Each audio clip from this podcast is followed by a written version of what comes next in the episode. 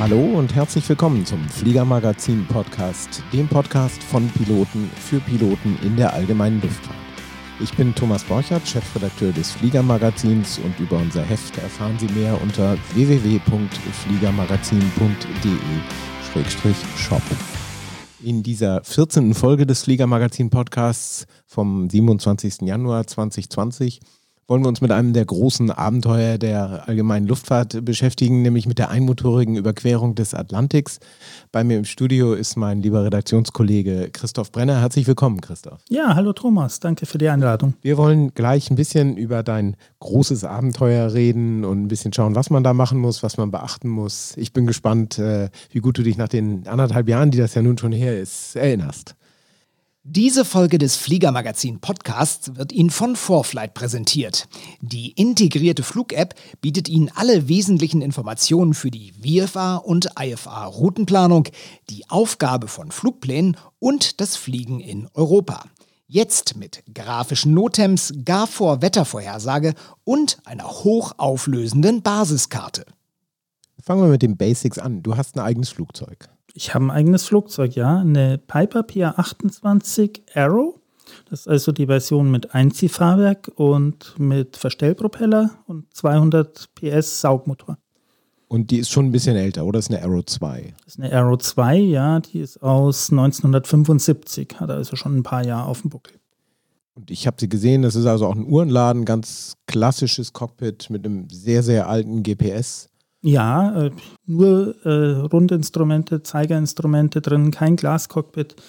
Und das GPS ist ja aus den Anfangszeiten des GPS KLN 89, wird sich wahrscheinlich kaum noch einer dran erinnern. Ganz einfaches GPS ohne Moving Map, funktioniert aber wunderbar für IFA, ist auch dafür zugelassen und ja, bringt einen sogar über den Atlantik. Und du fliegst die Maschine auch nach IFA? Ja, ja.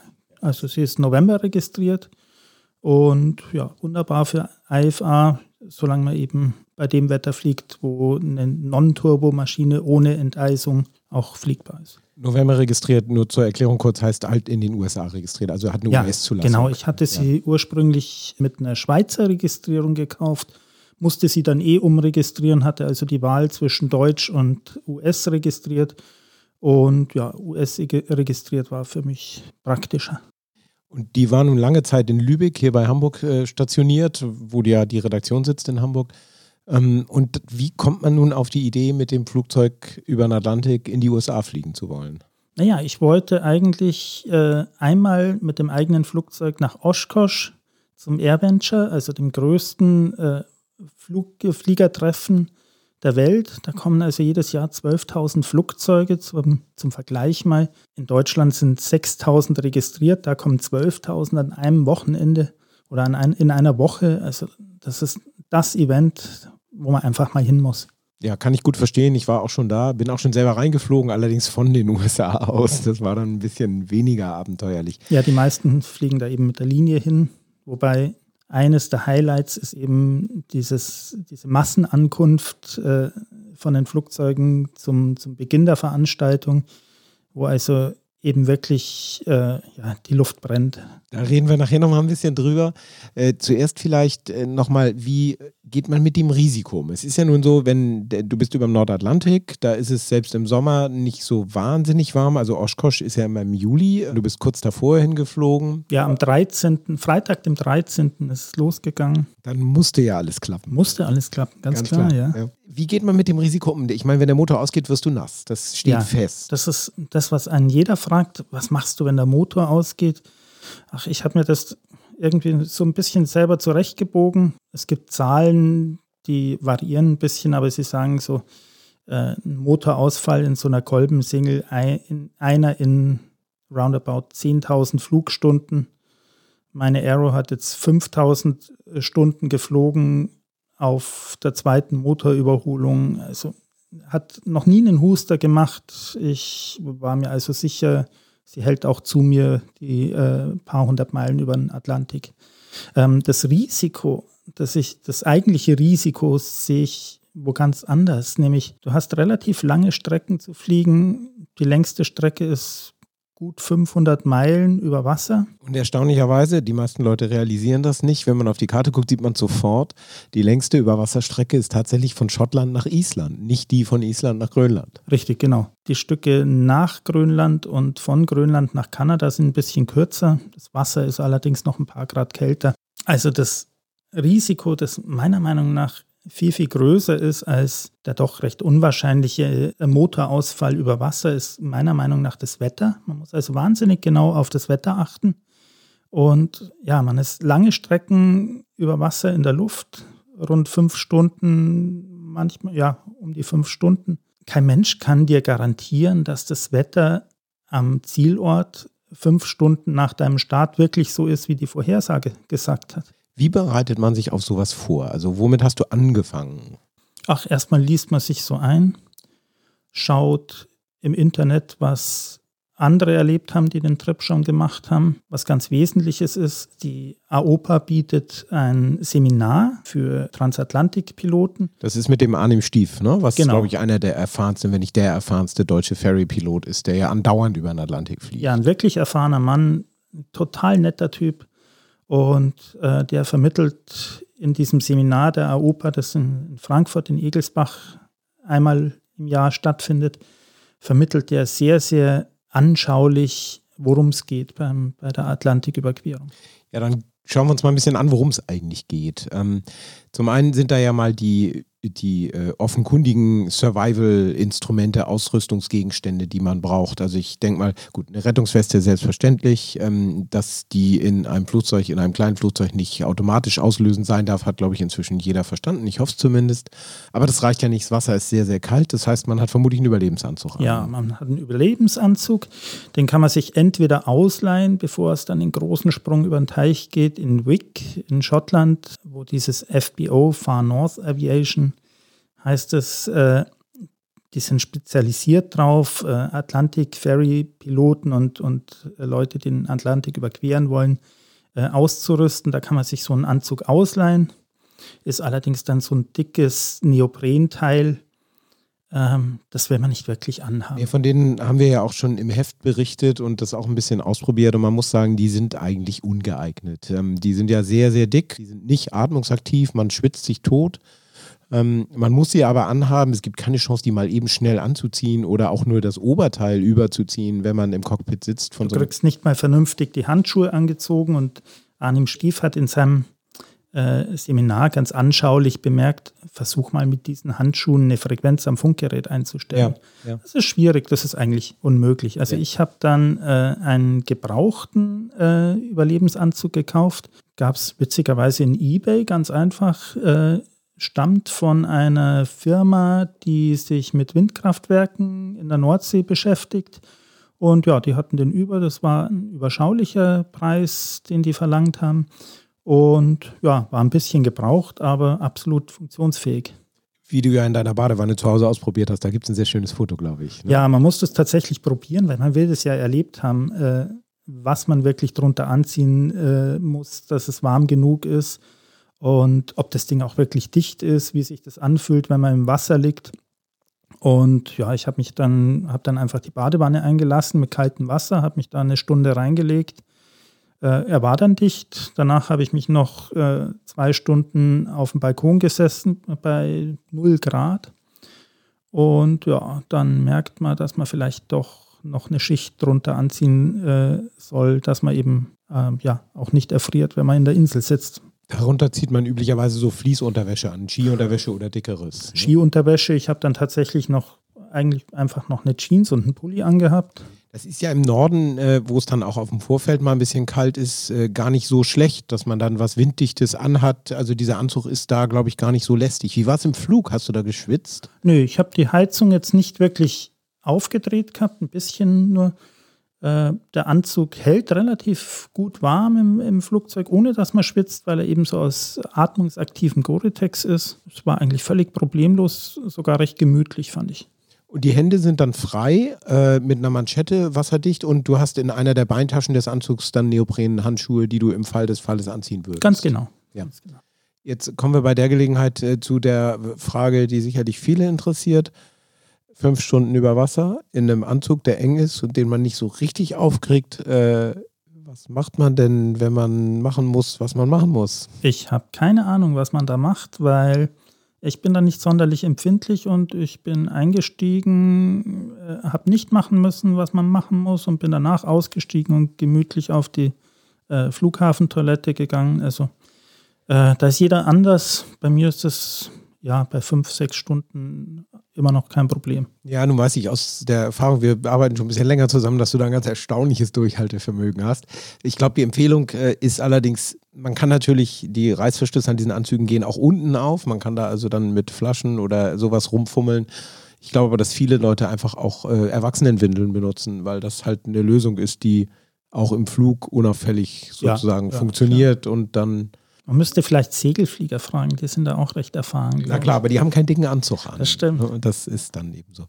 Jetzt hat man den Anzug und wie gesagt nochmal die dringende Empfehlung, nicht diese Neoprenanzüge zu nehmen. Auf der anderen Seite ihn aber auch wirklich zu tragen und bis oben hin zu schließen, ständig, jederzeit. Denn ehrlich gesagt, wenn dann der Motor ausfällt, hat man echt andere Sachen zu tun, bis man unten ins Wasser äh, kommt, äh, als jetzt da irgendwie sich mit dem Schließen des Anzugs zu beschäftigen. A, das und B, du schaffst das auch nicht. Also wer jemals versucht hat, seine Fliegerjacke während dem Flug im Cockpit auszuziehen, schon, aus, schon ausziehen ist echt eine Aktion und äh, anziehen ist nicht wirklich möglich. Gut, nächster Schritt heutzutage ganz sicherlich äh, sogenannte Personal Locator Beacon, also diese kleinen Notsender, die ja auch auf den offiziellen Notfrequenzen äh, funktionieren, äh, PLBs kurz gesagt, die gibt es für ein paar hundert Euro ähm, und die alarmieren die Rettungskräfte halt, wenn man sie manuell auslöst, auf denselben Frequenzen, auf denen auch das ähm, im Flugzeug verbaute ELT funktioniert. Ja, sowas hatte ich na natürlich dabei.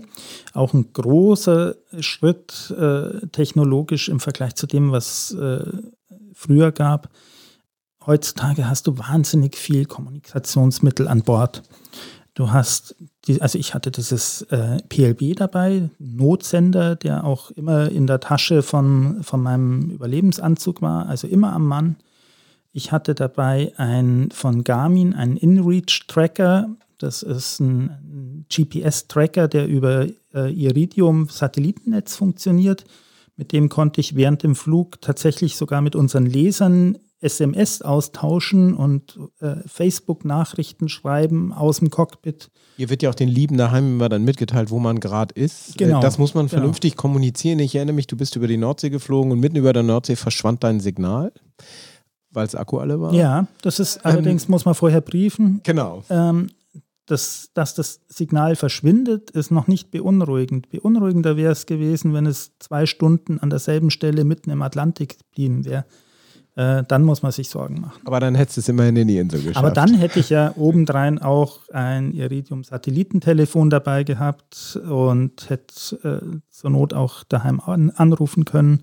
Also es ist, die Technologie ist echt stark, die es heutzutage gibt. Jetzt haben wir eben schon Insel gesagt. Natürlich hattest du auch eine Rettungsinsel mit und natürlich war es eine mit Dach. Das möchte man dann im Nordatlantik schon haben. Es gibt dann noch weitere Details, äh, zwei Ringe statt einer. Ja, eine Leiter, dass du überhaupt reinkommst. Genau, einen also isolierten Fußboden. Auch, da gibt es alle möglichen erfrierst. Dinge. Genau, also ja. ähm, da kann man sich schon sehr ausrüsten. Und ich glaube, du hattest zusätzlich auch noch so eine Grab-Bag, also so eine Greif eine Tasche, die man sofort greift. Ja, eine wasserdichte. Äh, mit Wasser äh, und allen möglichen anderen Dingen. Ein eine wasserdichte Tasche wo du halt eben paar Utensilien reinpackst, wie zum Beispiel dein äh, Satellitentelefon und äh, ja, ein bisschen was zu essen, was zu trinken. Weil, ja, man darf sich das nicht so romantisch vorstellen. Wenn es da wirklich ins Wasser geht, äh, kann es durchaus sein, dass man ein paar Tage in dieser Insel sitzt. Ja, denn man ist außerhalb Hubschrauberreichweite, zumindest sehr schnell, kommt ein bisschen drauf an, wo, klar. Und auch ja abseits von den üblichen Schifffahrtsrouten. Das dauert eine Weile, bis ja. ein Schiff dann da ankommt tatsächlich. Ja. Ähm, obwohl ja auch die Statistiken zeigen, dass man schon, also die Wahrscheinlichkeit, dass man aus dem Flugzeug raus und in die Insel reinkommt, ist durchaus hoch. Also insofern diese ganze Ausrüstung mitzuführen, macht dann schon extrem viel Sinn. Es macht Sinn und es beruhigt natürlich auch. Klar. Du warst alleine unterwegs, äh, was natürlich hilft, weil dein Flugzeug nur eine Tür hat. Also da musstest du dir keine Gedanken drüber machen. Du wusstest, die Tür gehört mir. Äh, lag die ja. Rettungsinsel neben dir auf dem Sitz? Oder die lag auf dem Sitz und mhm. ja, ich hätte sie halt im Falle eines Falles Türe auf, das Ding rausgestoßen. Es hat dann eine Leine und wenn du dann an der ziehst, dann bläst sie sich eben auf. Ja, und dann muss man nur noch schauen, dass man reinkommt. Wie gesagt, äh, hat alles zum Glück nicht stattgefunden. Hast du ein Sea Survival Training gemacht? Man kann das ja üben. Es ist nicht mehr so einfach wie früher, wo die Bundeswehr das noch gemacht hat, aber ähm, hast du sowas gemacht? Nein, habe ich leider nicht gemacht, äh, hat terminlich nicht funktioniert, äh, kann ich aber eigentlich jedem nur raten. Es muss also wirklich ein Erlebnis sein. Du hast das ja, glaube ich, auch schon mehrfach ja, gemacht. Ja, ich habe das schon mehrfach gemacht und es ist wirklich, äh, öffnet einem die Augen, was da auf einen zukommt und gibt einem eine sehr viel bessere Vorstellung davon. Ähm, und danach ist man auch sehr viel bereitwilliger, viel Geld für diese Ausrüstung auszugeben. Das muss man leider sagen, weil dann hat man schon begriffen, dass die wichtig ist. Ja. Jetzt gehört die Piper Arrow nicht zu den Flugzeugen, die 500 Meilen plus Reserve mal eben ohne Tanken schaffen. Das heißt, du brauchst einen Zusatztank in ja. so einem Flugzeug. Man sollte einen Zusatztank haben. Alles andere ist sehr, sehr mit spitzer Nadel gerechnet und eigentlich funktioniert es nicht. Ich hatte 66 Gallonen äh, Turtle Pack nennt sich das. Das ist so eine Gummiblase, die man anstatt des Rücksitzes installiert. Und das gibt so eine Reichweite und so eine Endurance, dass man zur Not so eine Strecke auch hinfliegen kann und zur Not auch wieder zurückfliegen, äh, wenn man am Ziel nicht landen kann und hat immer noch genug Sprit dabei. Wobei man sagen muss, es gibt durchaus Flugzeuge, die das auch äh, schaffen mit der Tankfüllung. Also Cirrus fällt mir ein, äh, die ein oder andere Bonanza, je nach Tankausführung, sollte das auch schaffen. Ja, Twin Comanche zum Beispiel auch. Ich hatte auf dem Weg in äh, Grönland zwei Italiener getroffen, die haben das mit ihrer äh, Cirrus SR22 Turbo gemacht und das war für die gar kein Problem. Allerdings auch die müssen rechnen. Sie haben mir dann auf dem Rückweg geschrieben, dass sie in Grönland hängen geblieben sind weil der Gegenwind so stark war, äh, dass, sie, dass es sich nicht mehr gerechnet hat und sie tatsächlich zwei Tage am Boden blieben. Jetzt haben wir über die Ausrüstung geredet und so ein bisschen über das, wie du das vorbereitet hast. Äh, gleich reden wir ein bisschen über das, was du bei der Reise erlebt hast, nach dieser kleinen Pause. Vorflight bietet allen Podcast-Hörern eine kostenlose 30-tägige Testversion. Überzeugen Sie sich selbst von der leistungsstarken Kombination aus Funktionen zur Eurocontrol-validen Routenplanung und Flugplanaufgabe, Wettervisualisierung und Gefahrenerkennung sowie den Luftfahrtdaten von Jeppesen in einer integrierten App. Aktivieren Sie noch heute Ihre Testlizenz auf forflight.com/europe. Jetzt hattest du eben schon gesagt, du bist, äh, fliegst nach IFA und du bist, glaube ich, auch die ganze Reise nach IFA geflogen. Ja. Muss man das? Kann man das auch VFR machen? Man kann es theoretisch auch VFR machen, ähm, ist aber nicht sonderlich sinnvoll. Du musst äh, über weite Strecken dieses Trips dann unter 5000 Fuß bleiben. Ja, das will man eigentlich nicht über dem Wasser, ehrlich gesagt. Also ich war immer unterwegs zwischen 8.000 und 13.000 Fuß. Das ist ja auch das Schöne am IFA-Fliegen, dass es im Grunde weltweit gleich ist und die Verfahren relativ identisch sind, sodass man sich gar nicht so sehr darum kümmern muss, dass es von Land zu Land anders ist. Ja, das macht es wahnsinnig einfach. Das Einzige, was für einen Deutschen ungewohnt ist, äh, sind die relativ langen Strecken, die man tatsächlich in unkontrollierten äh, Luftraum, in Luftraum Golf, IFA fliegen kann. Das ist man als Deutscher nicht gewöhnt, weil ja bei uns äh, ist das ja nicht so erlaubt. VfR schränkt dann natürlich auch das Wetter mehr ein, ist ja ganz klar. Ähm, wie hast du das zeitlich geplant? Also du hast gesagt, du bist am 13. losgeflogen, das war ein Freitag. Äh, wenn ich es recht entsinne, war am Wochenende drauf, Mon dann Sonntag, Montag ging äh, in Oshkosh das Airventure so allmählich los und dein Ziel war, wenn alles optimal verläuft, so am Samstag anzukommen. Wie hat das hingehauen? Das hat gut hingehauen. Also ich war am Freitag dann genau nach einer Woche da. Ähm, davon darf man nicht ausgehen. Also eines, äh, einer der wichtigsten Punkte, die auch dieser erfahrene Ferry-Pilot Arnim Stief sagt, ist, du darfst dich nicht zeitlich unter Druck setzen. Und die ganz viele Unfälle auf dieser Strecke passieren, weil die Leute ungeduldig werden oder sich ja zeitlich unter Druck setzen. Ähm, das Wetter ist ganz entscheidend da oben. Und ja, ich hatte wahnsinnig Glück. Ich bin genau einen Tag hängen geblieben in, in Grönland auf dem Weg nach Kanada, weil am Zielort das äh, Wetter schlecht war und ich einfach gesagt habe, ich habe da keinen Bock hinzufliegen und dann äh, sind die Bedingungen unter Minimum und ja, was machst du dann? Also nicht so, dass du dann zwei Meilen weiter den nächsten Flughafen hast, sondern es wären dann wieder 170 Meilen zum Alternate und dann wird es allmählich knapp und ungemütlich und ja, lieber konservativ planen. Ja, man kann das so wie ich in einer Woche machen, wenn man wirklich hetzen will, womöglich auch noch schneller. Es kann aber auch sein, dass man zwei, drei Wochen braucht, weil einfach das Wetter einen ausbremst. Und dann hängt man tatsächlich tagelang in irgendeinem schlechten, aber sehr teuren Hotel in Grönland rum, bei auch noch furchtbarem Wetter, aber die Alternative ist eben das Leben zu riskieren. Ja, genau. Es haben auch schon mehrere so gemacht, dass sie dann nach einer Woche gesagt haben, oh Gott, das Wetter ist, ich, jetzt hänge ich schon eine Woche rum, aber ich glaube, es ist heute besser geworden und es war kein Stück besser und ja, so bringt man sich dann um und da hatte ich halt äh, keine Lust drauf. Trotzdem ist es mit einer guten Woche geplant. Ich meine, du hättest ja auch nicht am ersten Tag in Oshkosh dabei sein müssen, da wärst halt der zweite oder dritte gewesen. Richtig, genau. Also ähm, ganz wichtig, wie gesagt, nicht unter Druck setzen ja. lassen. Und ja, schlimmstenfalls hätte es halt auch gar nicht geklappt. Klar. Aber ich hatte so äh, wahnsinnig gutes Wetter. Ich konnte, äh, die Null-Grad-Grenze war wahnsinnig hoch. Das ist ja bei einem Flugzeug, das keine Enteisung hat und kein Turbo, auch immer so ein Ding. Ähm, du willst nicht äh, oben Vereisung kriegen und dann eine Null-Grad-Grenze am Boden haben, wo du dann das Eis zur Not nicht mehr äh, los wirst und ja, unten im, im Atlantik einschlägst sondern wenn es dir wirklich passieren sollte, willst du in einer vernünftigen Höhe Plusgrade vorfinden, dass du das Eis wieder los wirst. Aber wenn man den Trip mal so äh, planen würde, eine gute Woche hin, ja. äh, eine knappe Woche in Oshkosh, äh, ich glaube, dann hat man da alles gesehen. Und dann eine gute Woche wieder zurück, dann ist man mit einem drei Wochen Urlaub, könnte man das durchaus dabei machen, wenn man in der Lage ist, womöglich noch eine Woche dran zu hängen und eventuell eben auch den ganzen Plan irgendwo auf halber Strecke abzubrechen, weil das Wetter einfach nicht mitspielt. Ja, schlimmstenfalls äh, ja, kann es dir auch passieren, wie gesagt, dass dein Flugzeug auf Grönland stehen bleibt und du fliegst von da mit der Linie zurück und holst es dann irgendwann, wenn das Wetter besser wird. Also das, wie gesagt, man kann es nicht oft genug betonen. Äh, das Wetter ist der Faktor. Also Flexibilität von Tag zu Tag im Grunde und dann auch der Wille äh, in Grönland mal eben, äh, was weiß ich, 1000 Euro, 2000 Euro in den Topf einer Airline zu schmeißen, damit man da wegkommt. Ja, genau. Oder es eben auszusitzen. Das ist ein Containerhotel mit einem kleinen Zimmerchen, einem Bett, einem Stuhl, einem Tisch. Und das kostet, glaube ich, 100 Dollar am Tag. Wie viele Flugstunden hast du denn eigentlich auf der Reise hin nach Oshkosh äh, draufgetan auf das Flugzeug? 40 Stunden. Ja. Und dann mittlerweile steht das Flugzeug ja nach wie vor in Florida bei einem Bekannten in einem Airpark. Äh, darunter fliegen waren dann nochmal vier Stunden, also 44 Stunden war ich unterwegs, One Way.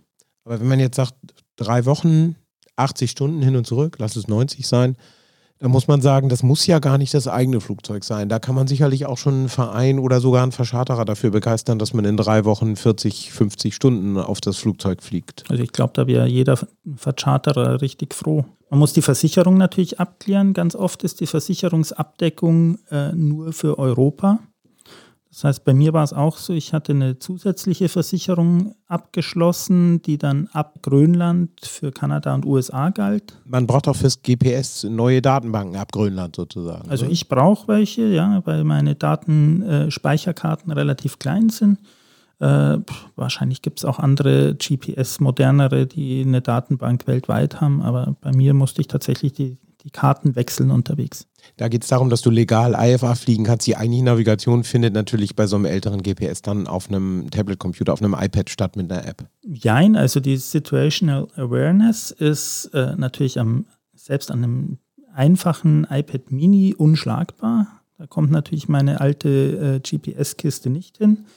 Äh, die Approaches und so sind natürlich alle im IFA zugelassenen GPS, selbst in dem alten programmiert, da fliegt man halt der Nadel nach, aber wie gesagt, Situational Awareness ist, äh, macht man dann eben mit dem äh, iPad. Und es ist auch ganz spannend, äh, wo in den 70er Jahren die Leute irgendwie einer ADF-Nadel nachgeflogen sind, um Grönland zu treffen hast du halt heute ein GPS in deinem iPad, du hast ein GPS, das eingebaut ist und du hast eins an deinem iPhone und zur Not kann dein Tracker auch GPS-Daten ausgeben. Also Navigation ist äh, nicht mehr so problematisch, wie es äh, vor ein paar Jahrzehnten noch war. Jetzt haben wir schon wiederholt von Trackern und Trackdaten und auch von Bildern geredet. Natürlich kann man das alles auf der Fliegermagazin-Website finden und wir werden es in den Show Notes, also in den Notizen zu dieser Episode verlinken, äh, sodass Sie das dann leicht finden können und sich anschauen können. Wir hatten eben über dieses Timing gesprochen. Also mir geht noch mal so im Kopf rum. Natürlich kann man sich auch zusammentun mit mehreren und kann jetzt sagen, okay, eine Gruppe fliegt das Flugzeug hin, dann gucken sie, kommen die anderen mit der Linie dazu, man guckt sich gemeinsam Oshkosh an und dann fliegen die anderen das Flugzeug wieder zurück und die Hinflieger fliegen dann im, äh, mit der Airline zurück. Solche Modelle sind natürlich dankbar, wenn da der Verein mitspielt, der Besitzer mitspielt, wenn man das irgendwie äh, kriegt. Aber unmöglich ist das absolut nicht. Ist überhaupt nicht unmöglich. Du brauchst allerdings dann schon das adäquate Fluggerät dazu. Also mit einer 172er wird das nichts, weil einfach die Range nicht da ist, die Speed nicht da ist. Ja, eine Cirrus ist, ist dafür das geeignete Gerät oder eine kleinere Zweimod, eine Seneca kann das sicher. Ich denke, mit der Arrow warst du wirklich am unteren Ende dessen, was da geht. Ja, also gut, es haben angeblich schon Leute mit einer 152er gemacht. Aber äh, ja, also ich würde sagen, gerade wenn man das eben über ein Vereinsflugzeug oder ein Charterflugzeug macht, da kannst du auch nicht anfangen, äh, Zusatztanks hin und her zu bauen, sondern da muss das Ding die Range haben von, ich würde sagen, wenn es 1000 Meilen hat, dann ist das safe. Und dann geht es auch relativ unkompliziert, ja. Jetzt bist du, um das nochmal abzuschließen, du bist dann von Oshkosh weitergeflogen nach Florida und da steht die Maschine halt heute noch. Das heißt, äh, den, den Rückflug, der steht dir noch bevor. Der steht mir noch bevor, ja. Warum hast du das so gemacht?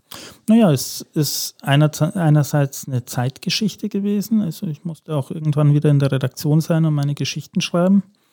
Andererseits auch eine finanzielle. Also selbst in der Arrow, wo ich nur Sprit und Unterkunft und Landegebühren zu zahlen hatte, äh, musste ich also so mit rund 5000 Euro rechnen, plus das äh, Equipment, das man sich vorher zusammenkauft. Also äh, ja, da war dann das Geld tatsächlich knapp, um wieder zurückzufliegen und ich habe mir den Spaß einfach für später aufgehoben.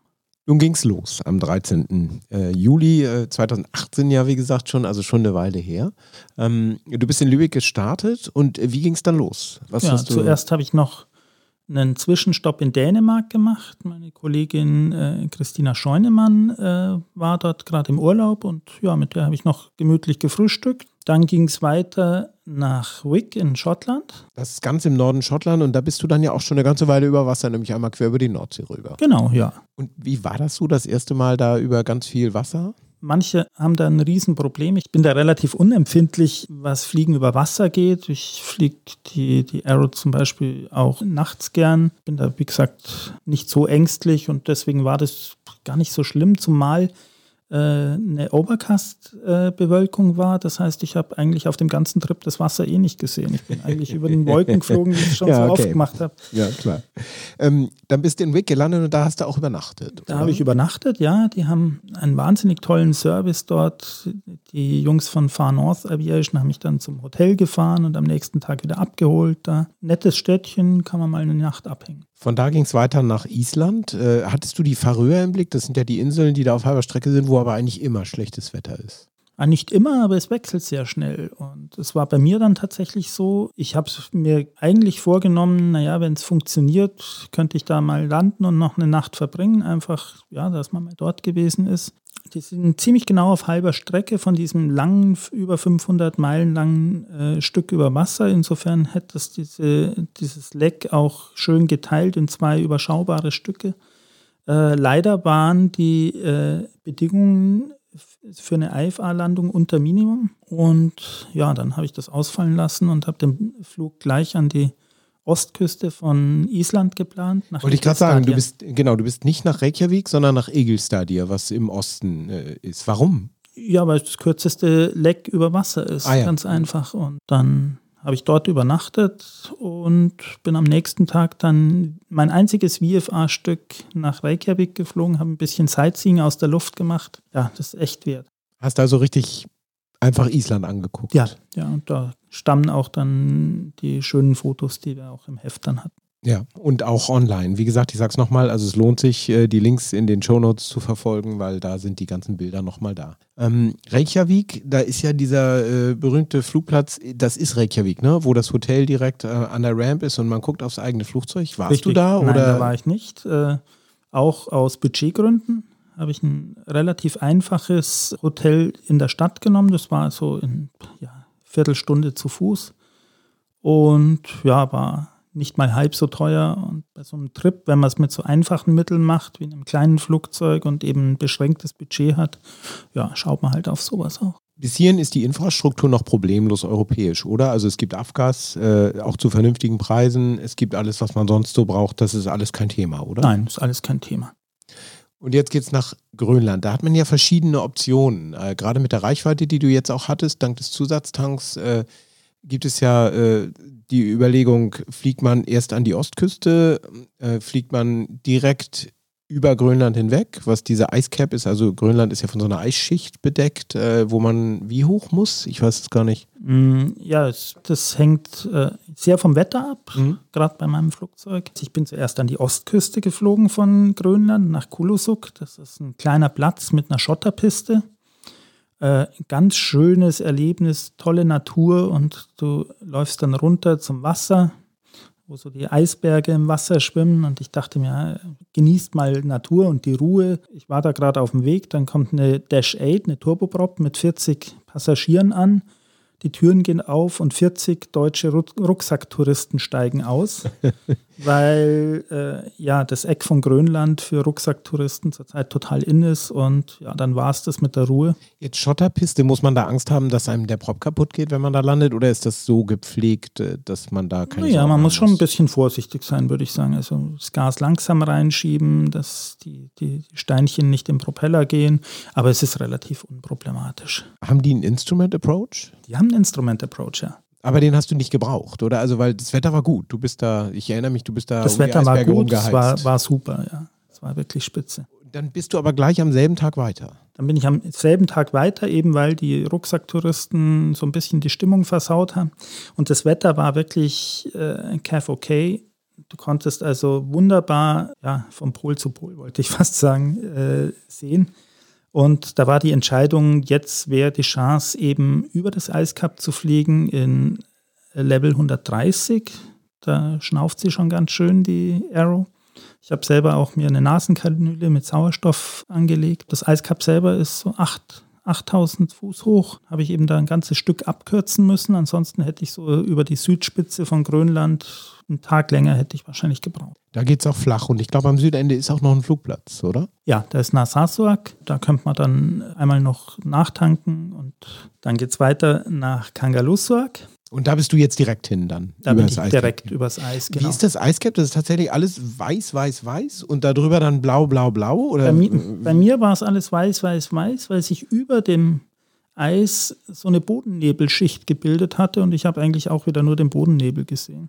Und oben drüber? Also oben drüber blauer Himmel. Ja, denn, weil das ist ja, wenn alles weiß ist, vermutlich auch nicht ganz ohne, dass man aus Versehen ins Eis ja. reinfliegt. Das ist, glaube ich, schon Leuten genau. passiert. Ja, sagt ja auch der Mann am Tower, du pass auf deine Höhe auf und das, was du feilst, äh, schau genau drauf weil du wärst nicht der Erste, der da gelandet ist, ohne es zu wollen und ohne dass er es gemerkt hat. Ja, also genau. Du verlierst völlig die Referenz zum Horizont und ja, dann kann es gefährlich werden, wenn du nicht auf dein Höhenmesser schaust. Äh, sagst du, du bist am gleichen Tag weitergeflogen, da spielt einem natürlich die Zeitverschiebung in die Hände. Man gewinnt ja Zeit auf dem Weg nach Westen.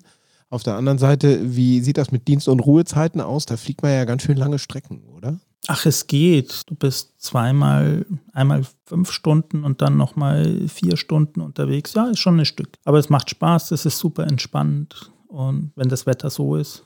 Dann warst du in äh, Kangalussuaq. Ähm, es gibt ja auch eine direkte Strecke von Narsarsuaq, aber ich glaube, da braucht man dann äh, HF-Funkgerät, Equipment, so wenn man also von dort direkt nach Kanada will. Ne? In, dem, in dem Luftraum oder auf der Strecke von Narsarsuaq nach Goose Bay brauchst du ein HF-Funkgerät. Das kann man einbauen, ist ein Riesenakt. Du hast eine, so eine Schleppantenne, die du hinten aus dem Flugzeug hängst und auch dann bist du dir nicht wirklich sicher, dass es immer funktioniert und äh, ja, war für mich keine Option. Also ich bin da ein bisschen weiter nördlich geflogen und dann über Kangalussuaq und äh, Iqaluit in Kanada. Nochmal zurück nach äh, Kangalussuaq. Äh, hattest du in Kulusuk getankt oder hattest du genug Sprit, um weiterzukommen?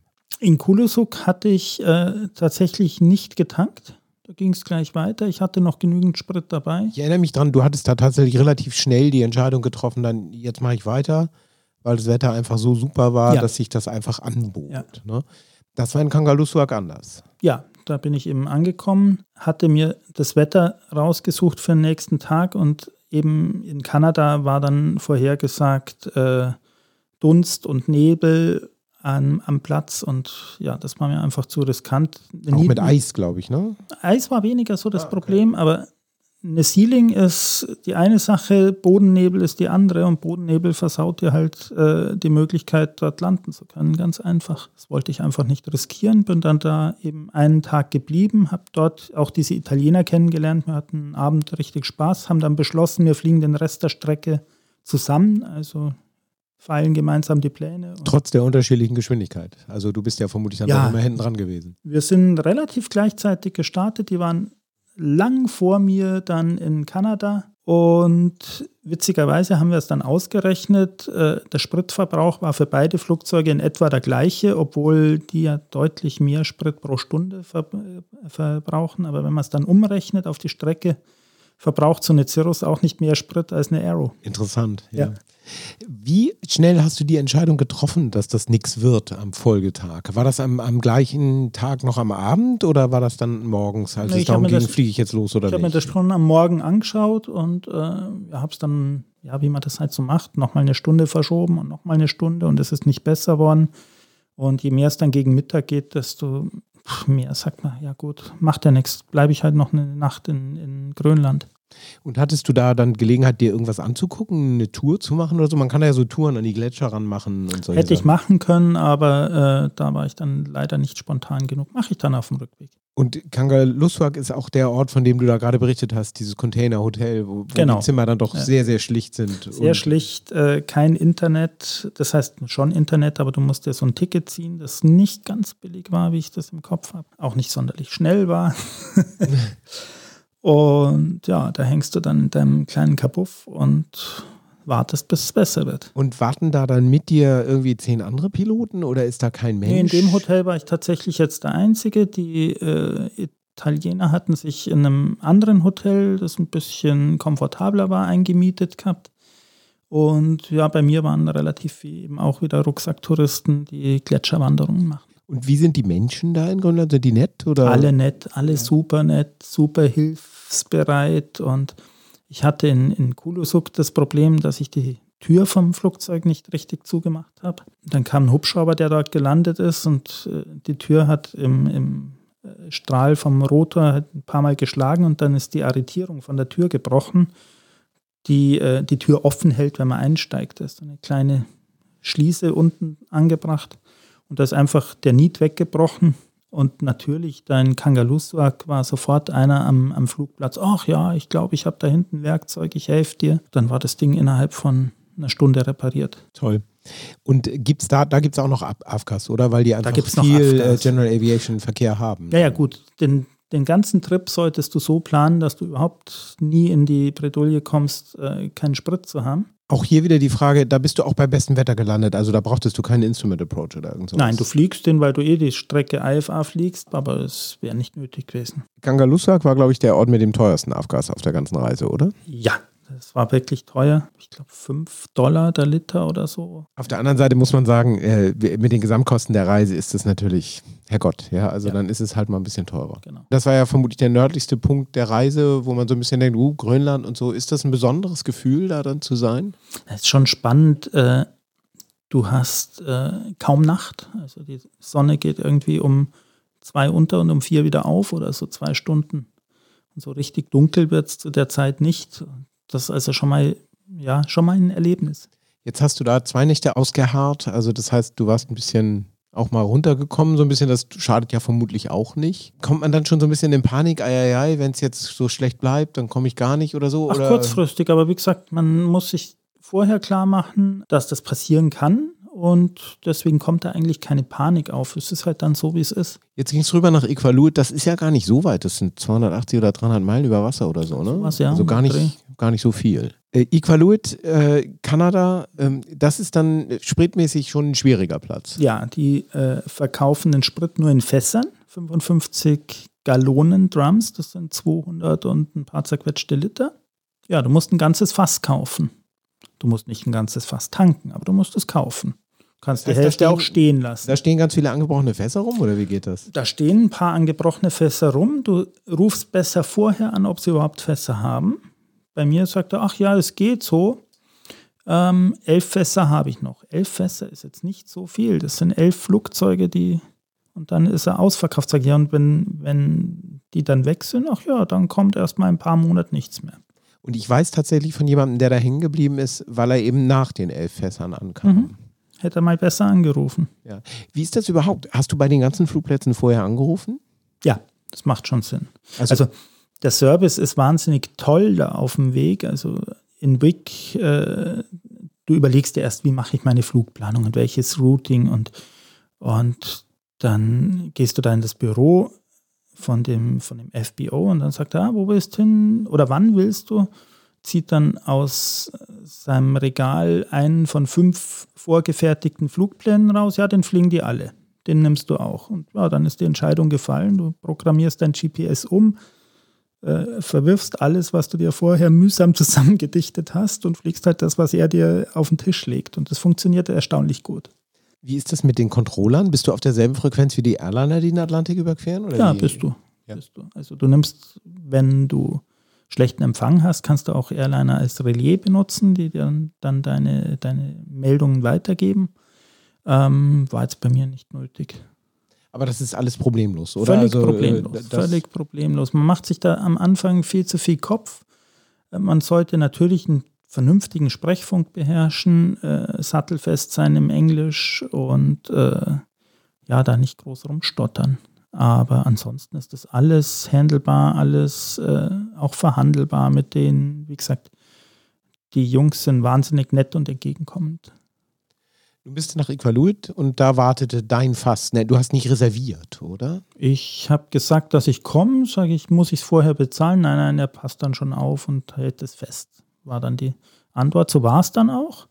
Ich habe dann mein Fass komplett tanken können und habe sogar von meinen Cirrus-Bekannten noch irgendwie 20 Liter bekommen, weil die haben ihr Fass nicht ganz in die Tanks bekommen.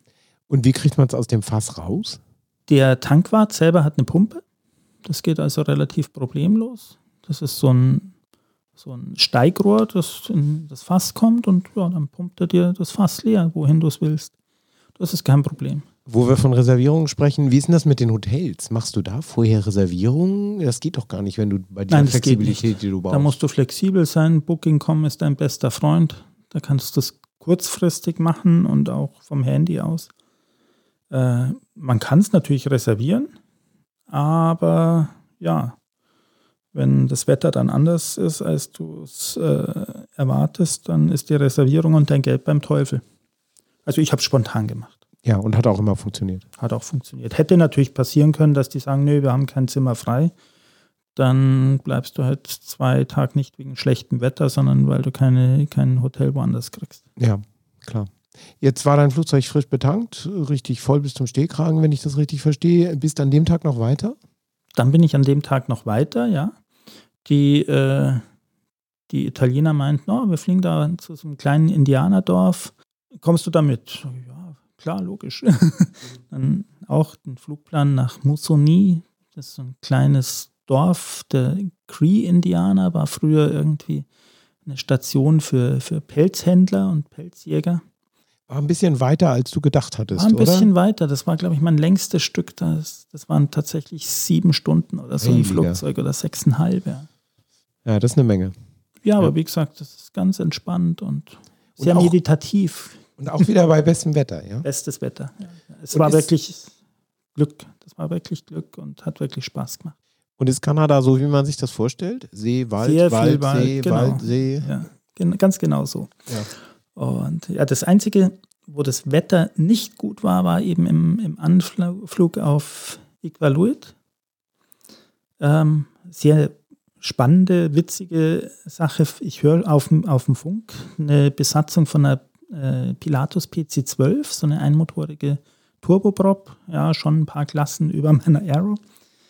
Und ja, die Schweizer haben das Flugzeug rübergeflogen zur Auslieferung, waren also Werkspiloten offenbar von, von Pilatus. Und äh, die waren halt natürlich auf der Route richtig fit. Und der, der Lotse hat sie eben runtergeklärt zu dem Approach und meinte so, ja, äh, sie sollten bis ich glaube, ich glaub, es waren dreieinhalbtausend Fuß sinken und sagt dann, äh, ja, ob sie die, die Bahn in Sicht haben. Ja, ja, klar haben sie die Bahn in Sicht und ja, clear to land und alles kein Problem. Und ich dachte mir, naja, die wissen wohl, was sie tun und habe genau denselben Anflug requested und auch wieder bei dreieinhalbtausend Fuß kam die Frage vom Controller, ja, siehst du die Bahn? Und ich hatte, ich war voll in den Wolken, also kein, kein Weg dran zu denken, die Bahn zu sehen. Ich war fully IMC. Und naja, den wollte ich dann auch nicht anlügen, macht man auch nicht und ist auch nicht ratsam, weil neben dir geht dann äh, das Gelände in die Höhe und äh, ja, dann habe ich gesagt, hey, nee, leider sehe ich nicht. Dann meinte er, ja, ich äh, kann mich nicht tiefer klären, weil geht nicht. Äh, das ist das, die, die, Mindesthöhe, wo er mich klären kann. Ja, musste ich eben Mist Approach fliegen. Musoni, sagtest du, da war äh, so ein bisschen Indianer-Feeling? Ähm. Ja, total. Das sind also äh, die Cree-Indianer, die dort, dort leben, die äh, der Platz ist wahnsinnig abgelegen. Du nimmst ja dann äh, ein Motorboot, Taxi, das dich über den Fluss bringt zum eigentlichen Dorf. Und in dem Dorf haben sie ein Hotel, das glaube ich auch bizarr teuer war, für das das nirgendwo war, aber es war halt das einzige Hotel. Äh, und das ist sehr nachhaltig gebaut. Also ein Holzhaus mit, mit Gärten und wirklich, wirklich schön naturverbunden, äh, wo sie eben auch ihre ja, Naturverbundenheit noch zeigen und, und leben wollen. Eine ganz schöne Erfahrung. Jetzt warst du ja schon ganz schön im Süden Kanadas. Wie ging es dann weiter von da? Da hüpfst du dann über die Grenze. Direkt von Musoni bist du über die Grenze? Ja. ja. Muss man da ausreisen? Ne, das geht alles so, glaube ich. Ausreise ist kein Problem. Du musst die Einreise in den USA vorher ankündigen. Das heißt, ganz wichtig, du musst diesen äh, diesen Grenzbeamten vorher anrufen und dem äh, telefonisch mitteilen, dass du kommst und ob das okay ist. Ähm, das ist eine ganz wichtige Sache, weil in meinem Fall waren die zum Beispiel auch nicht vor Ort, die kamen extra für mich zum Flugplatz. Und wo wir gerade bei diesem Thema sind, ich glaube, man braucht, wenn man mit einem Nicht-Linienflug in die USA kommt, auch wenn man Deutscher ist, äh, ein Visum. Das heißt, ja. du kannst nicht ESTA machen, wie man das ja bei einem Nein. Linienflug gewohnt ist, sondern man muss ein Visum äh, beantragen und das ist ja nicht so ganz trivial. Du musst ein Visum beantragen, also normalerweise brauchst du ein äh, Touristenvisum. Dazu musst du halt vorher das beantragen und auf dem Konsulat abholen und vorsprechen. Und bei Konsulat reden wir von Berlin, Frankfurt und ich München. bin nicht ganz sicher, ob München auch. München, München auch, ja. Das heißt, da muss man schon hin dann, um da sich dieses Visum zu besorgen. Das also muss man rechtzeitig vorher äh, beachten. Ja, ich habe die Grenzbeamten ein bisschen äh, in Verlegenheit gebracht. Äh, weil sie gesagt haben, ja, und wo ist dein Touristenvisum? Da sage ich, nee, ich habe leider keins. Ich habe nur ein äh, Journalistenvisum, weil ich war ja beruflich dort und dann haben sie ihr Handbuch für den äh, US-Grenzbeamten rausgeholt, haben da erstmal verzweifelt geblättert, haben gemeint, sie müssten das jetzt mit ihrem Chef absprechen, weil ganz ehrlich, ein deutschen Journalisten, der mit einem Journalistenvisum privat mit seinem eigenen Flugzeug einreist, hatten sie jetzt so noch nicht und sie müssen mal klären, ob das, wie das jetzt geht und äh, das war dann aber zum Glück nach einer Stunde erledigt und war überhaupt kein Problem. Ja. Und äh, um jetzt kurz die Einreiseformalitäten abzuklären, äh, Island ist kein Problem, äh, da quasi Europa, äh, Grönland ist Dänemark, Dänemark, also auch kein Problem. Für Kanada braucht man, glaube ich, so eine Art, äh, wie immer das kanadische ESTA heißt, äh, aber sowas in der Art. Man muss sich da irgendwie für ein paar Dollar online registrieren. Du musst dich online registrieren und du musst auch vorher bevor du in Grönland losfliegst, äh, telefonisch ankündigen, dass du jetzt tatsächlich auch einreisen willst. Ja. Und ansonsten Flugplan und gut ist. Genau. Und in den USA muss man halt einfach die Grenzformalitäten peinlich genau beachten, ja, die ja aber auch hinreichend beschrieben sind überall. Also man muss zum Beispiel im Flugzeug sitzen bleiben, bis die äh, Grenzbeamten einen tatsächlich äh, erlauben, auszusteigen ja, ganz und so weiter. wichtig. Also auch bei mir war es ja so, es gab da ja kein, keine, äh, kein Zoll Büro am Platz und demzufolge auch keinen abgetrennten Zollbereich. Normalerweise haben Zollflugplätze immer so einen Bereich, wo man reinrollt und hinter der Linie bleibt man dann stehen. Ich habe also verzweifelt diesen Bereich gesucht, der war nicht da. und habe dann irgendwo ganz abgelegen an dem Flugplatz im Eck geparkt, bin stehen geblieben und dann ist ganz wichtig, immer im Flugzeug sitzen bleiben, die Tür einen Spalt offen.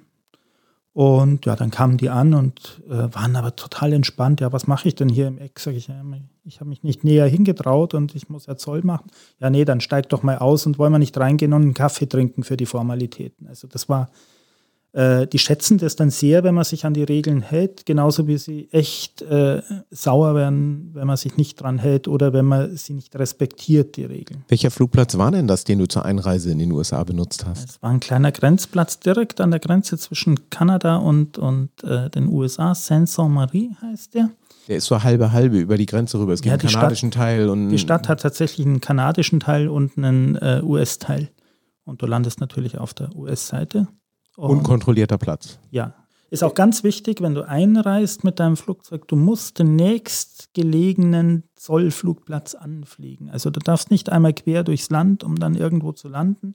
Dafür bräuchtest du eine vorherige äh, Ausnahmegenehmigung von der Zollbehörde. Dann kannst du es auch machen. Und jetzt bist du von da weiter nach Appleton. Das ist ja eine Stadt gleich nördlich von Oshkosh äh, mit einem eigenen Flugplatz, wo aber eben nicht der Auftrieb ist, der in Oshkosh ist, äh, da haben wir uns dann ja auch getroffen. Ich bin mit der Linie dazugekommen. Und du bist dann, glaube ich, am Sonntag, da war das Wetter morgens noch schwierig. Äh, und als es dann äh, aufging, äh, bist du dann von Appleton, das ist vielleicht eine halbe Stunde Flug, äh, äh, nicht mal, nicht mal nach Oshkosh geflogen. Ja, aber da wollte dann jeder. Na klar. Es war die Hölle. Das Wetter es vorher einfach schlecht Hölle. war, nicht? Ja. du bist also nach Appleton rein, glaube ich, sogar IFA. Also auch bei schlechtem ja. Wetter IFA. Ja. Ähm, dann haben wir uns dort getroffen im Hotel und äh, dann hast du dir von dort nochmal zwei Nächte Hotel gegeben oder so und dann die volle Oshkosh Camping Experience. Ja, ich hatte wie mein Zelt dabei. Wie war denn das mit dem Anflug da rein? Also, das ist ja doch sehr das aufregend. Erlebnis. Das ist ein Erlebnis. Ähm, es gibt für den Anflug ein mehrseitiges, ich weiß nicht, 32, 32 Seiten, 32, 32 ja, ja. Seiten ein äh, Notem, das genau diesen Anflug beschreibt der geht nach Sicht und hat verschiedene Pflichtmeldepunkte, die man in äh, vorgegebenen Höhen und vorgegebenen Speeds überfliegen muss. Ähm, was ganz spannend ist, man funkt nicht selbst, sondern hört nur zu, was der Lotse sagt. Es wäre sonst völliges Chaos und man könnte diesen Verkehr nicht bewältigen. Und signalisiert nur durch Flügelwackeln, dass man die Meldung, die an, an einen selber geht, dann verstanden hat und ihr folgt. Also da sagt der Lotse dann zum Beispiel äh, White and Blue, Low Wing, Rock Your Wings. Äh, genau. Dann machst du das und dann, dann sagt, sagt er, nice Wing Rock, welcome to Oshkosh genau, und, sagt, was du machen sollst. Sagt, was du machen sollst, genau. Und äh, ja, das ist schon ein Erlebnis, weil einfach so viele Flugzeuge in der Luft sind und ein bisschen unheimlich ist es schon, weil äh, ja, die anderen kennst du nicht, du weißt nicht, was das für Jungs sind, aber es bemühen sich wirklich alle, sich sehr an die Regeln zu halten, muss auch sein, dass das funktioniert. Und, und, es klappt ja. Ich meine, es klappt, klappt ja. Jahr für Jahr. Ab und ja. zu passiert mal was. Aber wenn man bedenkt, dass da, wie du sagtest, 10.000, 12.000 Flugzeuge sind, äh, dann ist das schon erstaunlich. Ja, die FAA hat für die Veranstaltung wirklich, glaube ich, alle Sicherheitsregeln und alle Standardregeln völlig außer Betrieb gesetzt. Dazu gehört ja auch, äh, dass die äh, Landebahn markiert ist mit farbigen Punkten im Abstand von, ich glaube, 3.000 Fuß oder zweieinhalb, ich weiß es gar nicht genau ähm, und dass du äh, angewiesen wirst, auf einem dieser farbigen Punkte zu landen. Und es kann ja. also sein, dass einer am Anfang der Bahn landet und einer in der Mitte der Bahn und einer ein bisschen mehr gegen Ende. Weißt du noch, welche Farbe dein Punkt hatte? Ich glaube, meins war der Yellow Dot. Und dann landest du auf dem gelben Punkt und alles ist schick. Vor dir landet einer, hinter dir landet einer. Ähm, ich habe nicht gehört, dass in der Luft irgendwie Probleme ist. Es gab, es gab bestimmt einen Haufen Piloten, die halt, äh, naja, einen Haufen, einige Piloten, immer wieder mal, die halt bei der Landung ihr Flugzeug kaputt machen, weil es ist schon gewöhnungsbedürftig, äh, wenn du relativ eng reingestaffelt wirst und ja, sollte man schon bei der Sache sein. Und dann rollst du ab und wir haben Video davon auch wieder online. Wir verlinken es in den Show Notes, wie schon gesagt. Ähm, rollst du ab und hältst ein Schild ins Fenster, wo äh, die magischen Buchstaben GAC draufstehen für General Aviation Camping. Dementsprechend äh, winken dich die Leute auf, auf den Taxiways mit, mit Fähnchen dann zu deinem Parkplatz, wo du dann direkt unter der Fläche dein Zelt aufschlägst und einfach ja, mit tausenden Leuten äh, auf dem Vorfeld campst und Party feierst. Das ist schon eine einmalige Stimmung und ein einmaliges Erlebnis. Wir haben dich dann ja besucht in deinem Camp äh, Fliegermagazin. Ähm, das war, war schon ganz besonders. Äh, ja, und also jeder, der wirklich vorhat, mit dem eigenen Flugzeug da mal hinzufliegen, äh, dem kann ich nur empfehlen, dieses Übernachten auf dem Gelände ist wirklich nochmal ein zusätzliches Erlebnis, zumal ja, glaube ich, die die Hotelzimmer nicht wirklich billig sind in der Umgebung. Es kommt komplett auf die Entfernung an. Also wenn man in Oshkosh Hotelzimmer sucht, dann ist es tatsächlich so, dass Motelzimmer, die sonst so 80, 100 Euro kosten, äh, Dollar kosten, dass die dann so bei 400, 500 losgehen. Und wenn man ein bisschen weiter weg ist, ähm, das Fliegermagazin-Team wohnt üblicherweise so eine halbe Autostunde weg in Appleton eben, wo du ja auch mit dem Flugzeug warst. Und da ist man dann immer noch mit 200, 250 äh, Dollar die Nacht dabei. Die Nacht. Das ähm, Camping kostet für die ganze Veranstaltung, glaube ich, gut 200 Dollar. Wenn man EAA-Mitglied ist, was man dann es ist äh, gleich werden kann. dass du EAA-Mitglied bist, dass du überhaupt campen darfst. Das ah, ja. ist nur für Mitglieder. Ja, okay, verstehe. Hm. Ja. Und dann hast du die Veranstaltung in vollen Zügen genossen. Ja, das ist echt ein Erlebnis, wenn man es noch nie mitgemacht hat. Es ist wahnsinnig beeindruckend, so viel verschiedene und, und äh, tolle Flugzeuge auf einem Fleck zu sehen. Du hast dich dann, glaube ich, so am Freitag oder so verabschiedet, also so nach fünf Tagen oder sowas und bist dann nach Florida runtergeflogen, wo das Flugzeug eben jetzt noch steht. Bist du irgendwo noch, also bist noch nach New York an der Freiheitsstatue vorbei oder war das nee, dann ich bin ziemlich direkt ja. darunter, ja. Genau. Und dann mit der Linie zurück. Und dann mit der Linie zurück. Und das Flugzeug steht immer noch unten. Was war so das Beeindruckendste auf der ganzen Reise? Das ist eine gute Frage. Ich glaube, man kann gar nicht sagen, dass das ein oder andere Erlebnis am beeindruckendsten war. Es war eigentlich schon diese ganze Reise an und für sich, ja, diese ganze Erfahrung. Ich mag es wahnsinnig gern, mit dem Flugzeug zu reisen und ich finde es wahnsinnig spannend, wenn du nach ein paar Stunden irgendwo landest und die Leute komplett anders sind, eine andere Sprache sprechen, völlig andere Mentalität haben. Und das in so einer relativ schnellen Abfolge ist echt echt spannend, finde ich. Und äh, hast du im Nachhinein jetzt den Eindruck, dass sich das alles gelohnt hat? Ist ja doch ein erheblicher finanzieller und auch organisatorischer Aufwand. War, das, war es das wert? Das war es auf alle Fälle wert. Das nächste Mal würde ich vermutlich mit meinem Chef reden, dass er mir länger Urlaub gibt. Und es war ja teilweise eine Dienstreise in dem Fall, aber äh, ich würde es nicht mehr in einer Woche machen, vielleicht in zweien dass man einfach von den Orten, an denen man jetzt nicht so oft hinkommt, einfach noch mehr sehen kann.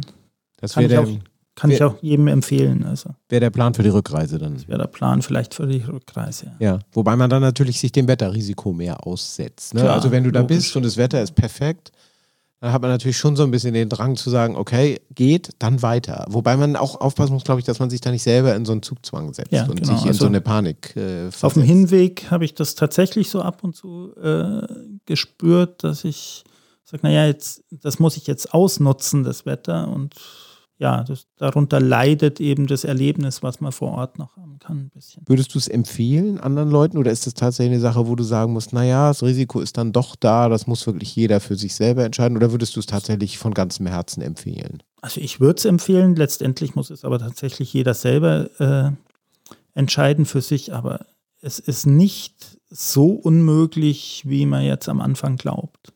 Man muss sich irgendwann mal vornehmen und dann dranbleiben, planen, äh, das Equipment vielleicht einkaufen oder das, zumindest die Miete organisieren.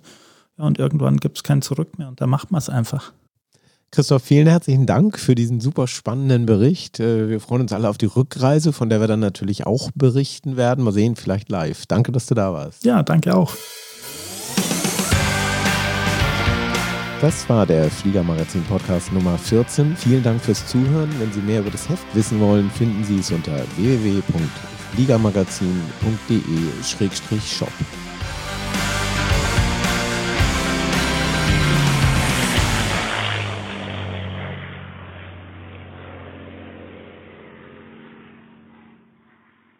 Vergessen Sie nicht, Ihre kostenlose 30-tägige Testversion von Vorflight zu aktivieren, die jetzt mit grafischen Notems, gar vor Wettervorhersage und hochauflösender Basiskarte ausgestattet ist.